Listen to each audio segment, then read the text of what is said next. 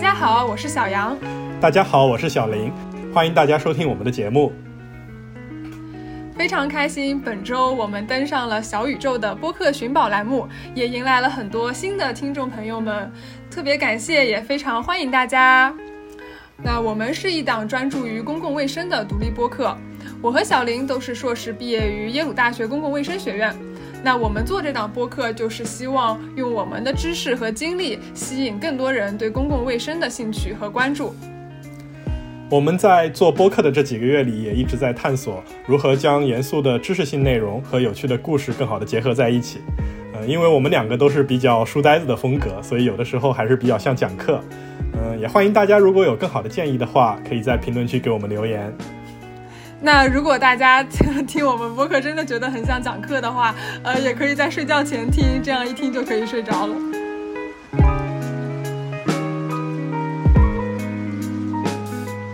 这期节目我们选择的话题是一种知名的性传播疾病——梅毒。之所以想讲这个话题，是因为我们之前做了一期关于艾滋病的节目，当时就有听友问了我们一个问题。就是像这类性传播疾病的危害这么大，为什么还会有人去选择嫖呢？嗯，其实我也觉得特别的不理解。那不论是这种性交易啊，还是说在某些软件上啊匹配的一些嗯陌生人之间的一次性的这种性行为，其实风险都是非常大的。但是我能想到的一个，呃，大家会选择去做这件事情的原因，就是其实很多人如果没有接受过一些比较基本的性教育的话，他可能是不了解这些性传播疾病的呃传播途径，以及他们潜在的这种非常影响个人健康的一些危害的。其实我也看到过一种说法，嗯，就是人在性兴奋的时候，大脑会发生一系列的变化。这个里面就包括了说前额叶负责理性和逻辑思考的区域的活动会被抑制，呃，那么也就导致了人们在性兴奋的时候，理性思考的能力就会变弱，呃，也就有了那句非常非常经典的叫“牡丹花下死，做鬼也风流 ”。对，那其其实简单来说就是下半身控制了上半身嘛。那我和小林其实最近就看了很多关于性传播疾病的相关的资料。那在这个过程中，发现了一本很有意思的书，叫做《天才狂人与梅毒》。那这本书呢，前半部分是介绍梅毒的一些基本知识的，后半部分呢，讲了很多得过梅毒或者是疑似梅毒的名人，其中就包括非常有名的贝多芬、梵高、希特勒、舒曼、莫泊桑等等，很多都是我们耳熟能详的艺术家、文学家，他们竟然都和梅毒有关系。所以呢，我们就决定以这本书为主要的参考，然后用这些名人的故事作为线索，来讲讲梅毒的历史、传播、症状等等。嗯，希望能够增加大家对这个性传播疾病的了解，然后也能唤起自我防范的意识吧。梅毒的历史要从一四九四年说起，当时的法国正在入侵意大利的那不勒斯，在那不勒斯投降以后，梅毒就在军队中爆发开来了。嗯，这也是第一次梅毒有书面记载的爆发。嗯，根据记载，当时的人们称之为大水痘。这种疾病在全身长出奇形怪状的硬块，呃，人们都非常害怕这种疾病，以为只要闻到就会感染。当时就连麻风病人也十分害怕梅毒病人。然而，这种疾病具体是从何而来，科学界议论纷纷。有人说是法国人在战争期间传播进来的，也有人说是那不勒斯人在战争的混乱中传播的。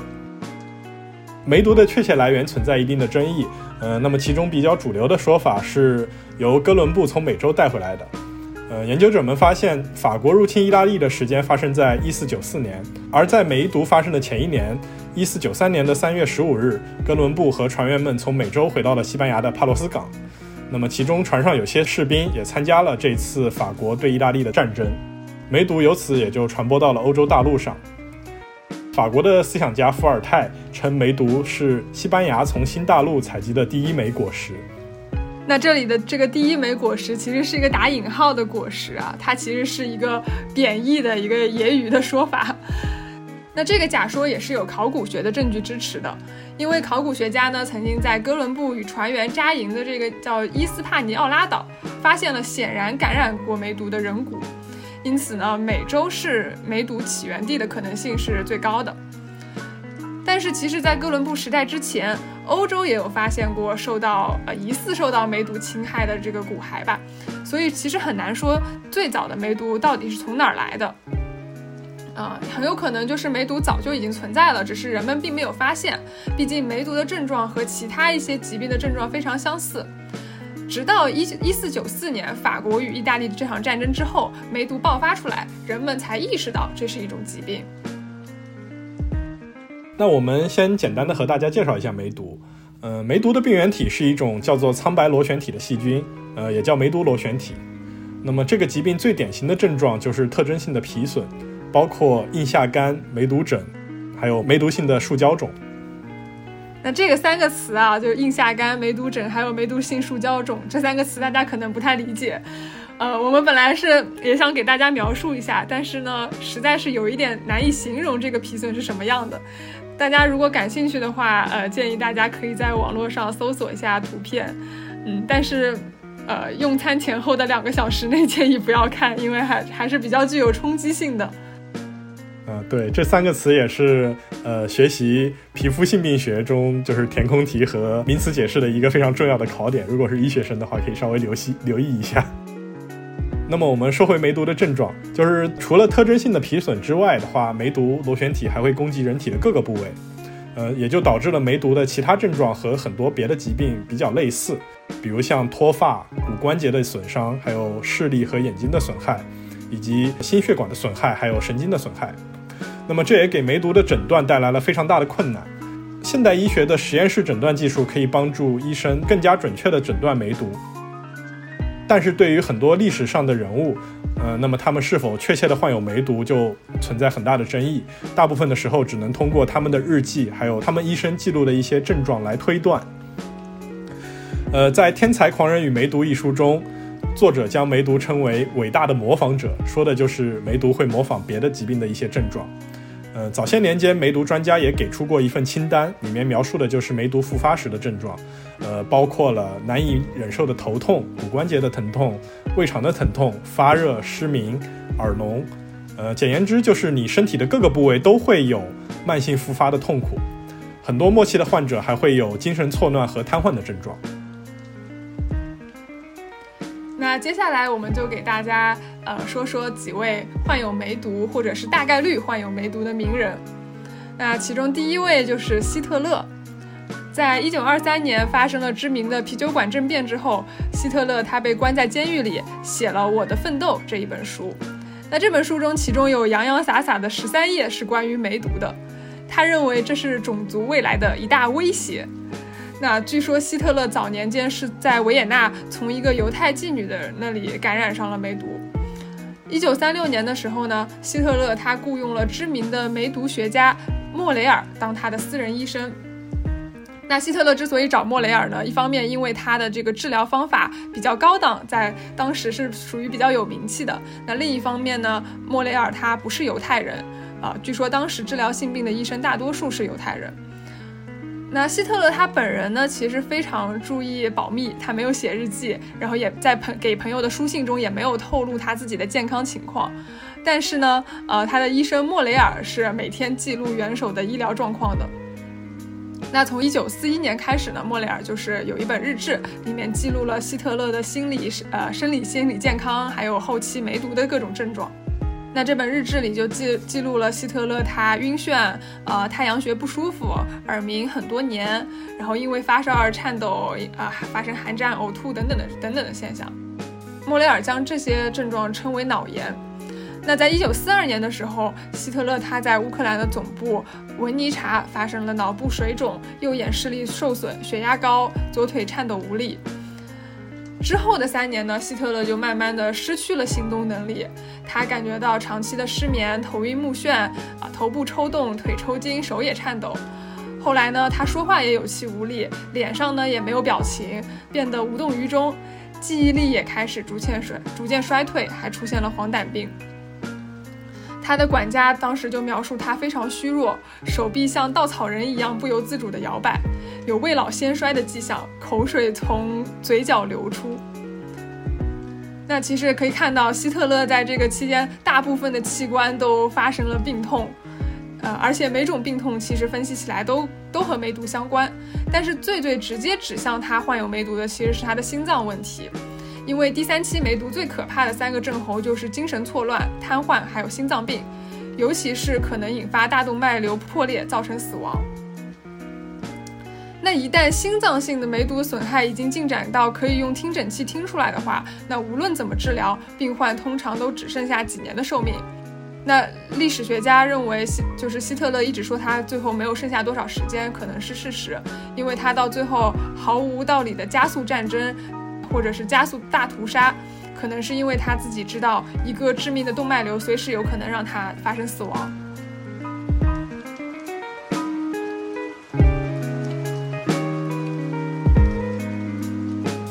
刚刚提到希特勒在我的奋斗一书中有十三页关于梅毒的内容。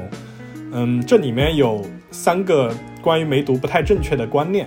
但是也是当时民间的一个看法。呃，首先，希特勒认为梅毒可能遗传好几个世代，呃，梅毒会传染给微生物、精子或者卵子。那么，病患一次性接触就会造成家族的退化、精神错乱和智能迟钝，影响好几个世代。其次，希特勒还认为梅毒会污染血液。呃，在这里，希特勒的意思是，梅毒一旦进入血液，就是一个不可逆的过程，就是你一旦感染，你的血液就脏了，是这么个意思。呃，那么最后，希特勒最危险的一个错误的观念就是梅毒是犹太人的疾病，呃，犹太人要对梅毒的散布负责。对于这第三种观念，其实我们发现，就是每当一个新的疾病出现，呃，出于对陌生疾病的恐惧。为疾病寻找一个替罪羊，其实是一个非常非常普遍的现象。就拿最近的事情来举例的话，就像呃，非洲在爆爆发埃博拉的时候，国际上去支援的医疗人员就被当地的酋长和一些部落视为埃博拉的元凶。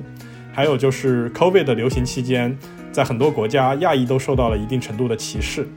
呃，还有我们之前在艾滋病那一期中讲到的艾滋病和同性恋的一个污名化的关系。那么，这种充满暴力的为疾病寻找替罪羊的一个行为，往往会给人类社会造成更大的一个危害。呃，梅毒其实是在这当中是一个非常典型的例子啊，就是我们会发现，在刚刚有这个梅毒的时候，法国人叫它那不勒斯病，意大利人叫它法国病，英国人叫它波尔多病或者西班牙病，俄罗斯人叫它波南病，波兰人叫它日耳曼病。呃，土耳其和阿拉伯人叫它基督徒病，印度人叫它葡萄牙病，反正就是来回甩锅，为这个疾病寻找一个替罪羊。呃，但是其实不管是什么样的疾病或者是传染病，都是和呃国家是没有关系的。呃，这也就是为什么我们今天在给疾病命名的时候，会尽量避免使用一些地名来给疾病或者说毒株来命名，就是避免一个疾病带来的污名化。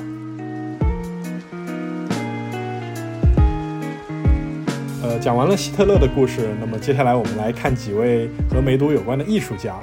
呃，我们首先要说的是梵高。呃，在我们今天要讲的人物里面啊，梵高可能是患有梅毒可能性最大的一个人。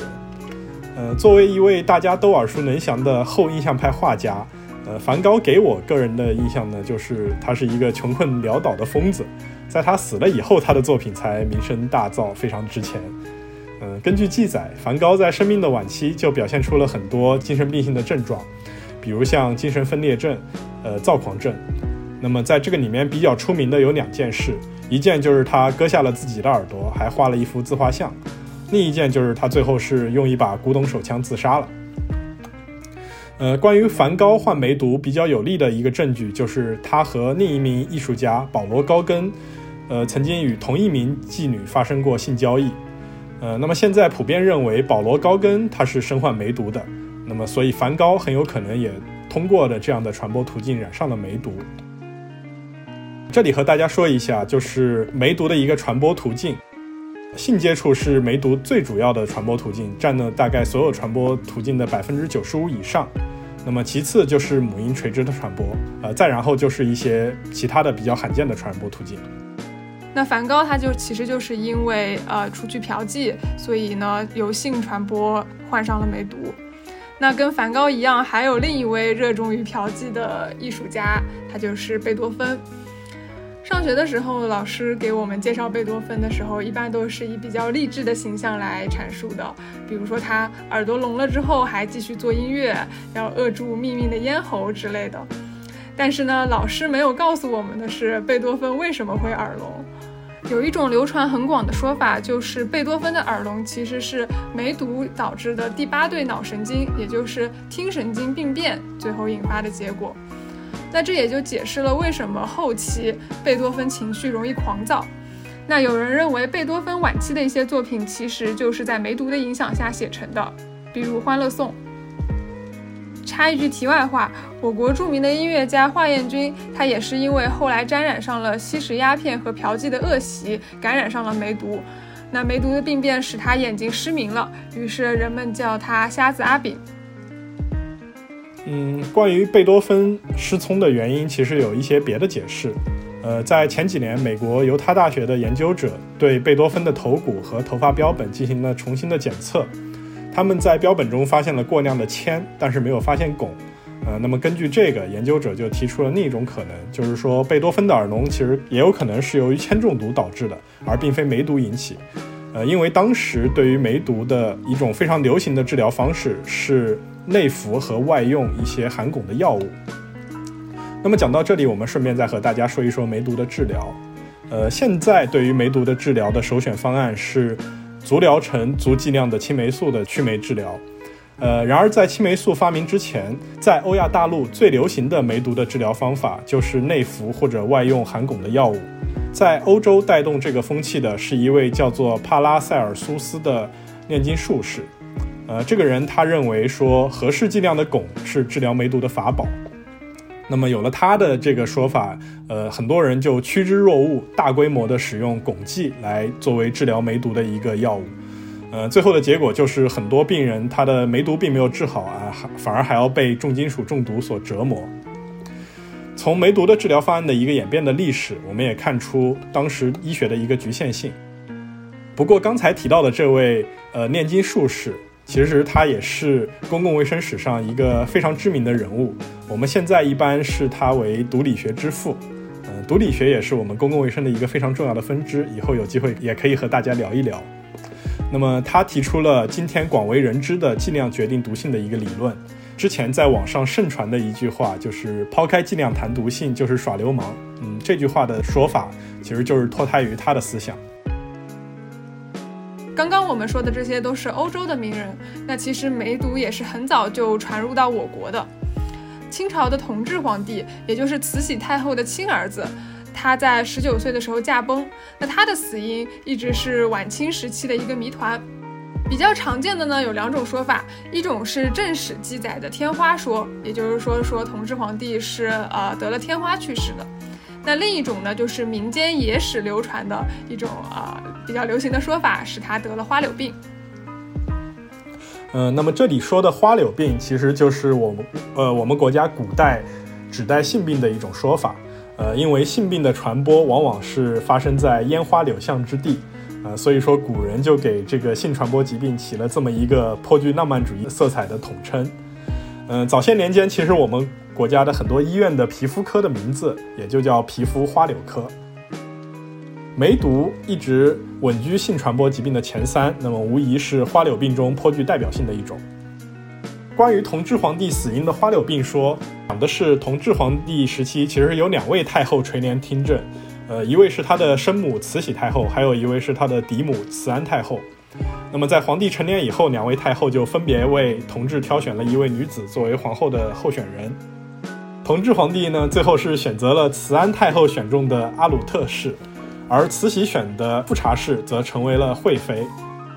呃，其实皇帝本人更喜欢阿鲁特氏，呃，这引起了皇帝的亲妈慈禧的不满。呃，于是慈禧太后就找了个借口，说你作为皇帝应该勤于朝政，不能沉溺于后宫，然后就阻止皇呃皇后和皇上的长时间的相处。那么这也就激起了同治的叛逆。那么，在别人的带领下，这位皇帝就开始了出宫寻花问柳。呃，为了不被人发现，这个他去的地方都是一些比较 low 的妓院。呃，那这些比较相对来说比较低端的一些风月场所呢，往往来者不拒。呃，同治皇帝也就在那里感染上了梅毒。那么后来太医给他诊断的时候，就发现皇帝得了梅毒，就觉得这是呃宫廷丑闻不可外扬，于是就给他打了一个天花的诊断。然后按照天花治疗，那么最后同治皇帝也是不治身亡。关于这种说法，最大的一个问题其实就是，呃，根据各种记载，同治皇帝从发病到死亡之间的时间其实非常短，只有短短的几个月，呃，不太符合我们现在对于梅毒病程的一个认知，呃，所以说根据这一点来看的话，反倒更像是天花的感染，呃，不过很多改编的影视作品为了戏剧性都采用了花柳病说。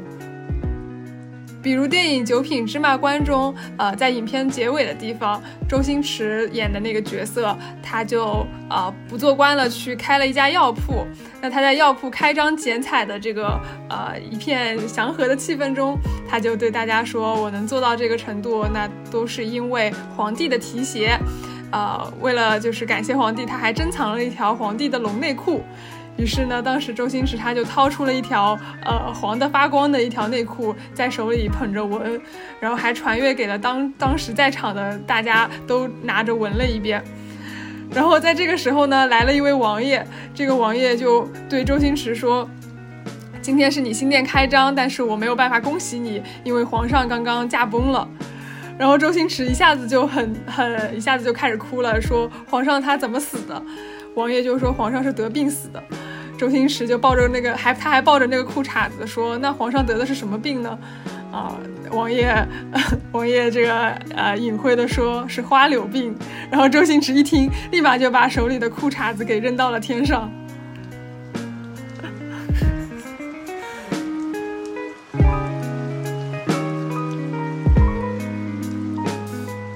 我们今天和大家分享了很多关于梅毒的相关知识和译文野史。呃，梅毒一直以来都是一个相对来说被低估的疾病。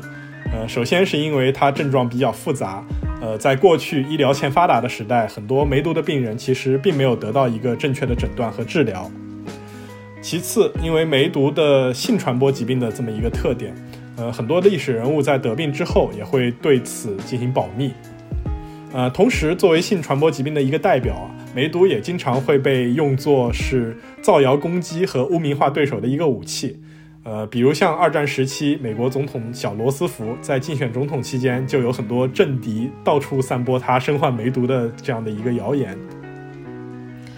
对，虽然今天我们给大家讲的都是历史上的故事，但是其实，在今天，梅毒依然是活跃在我们的身边，并且它是世界范围内的一个非常重要的性传播疾病。希望大家今天在听故事的同时，能够认识到这个疾病的危害性，并且呢做好个人的防范。尤其是女生要知道，虽然避孕药可以大概率的避免怀孕，但是对于性传播疾病来说是没有防范作用的。所以正确的使用安全套是非常重要的。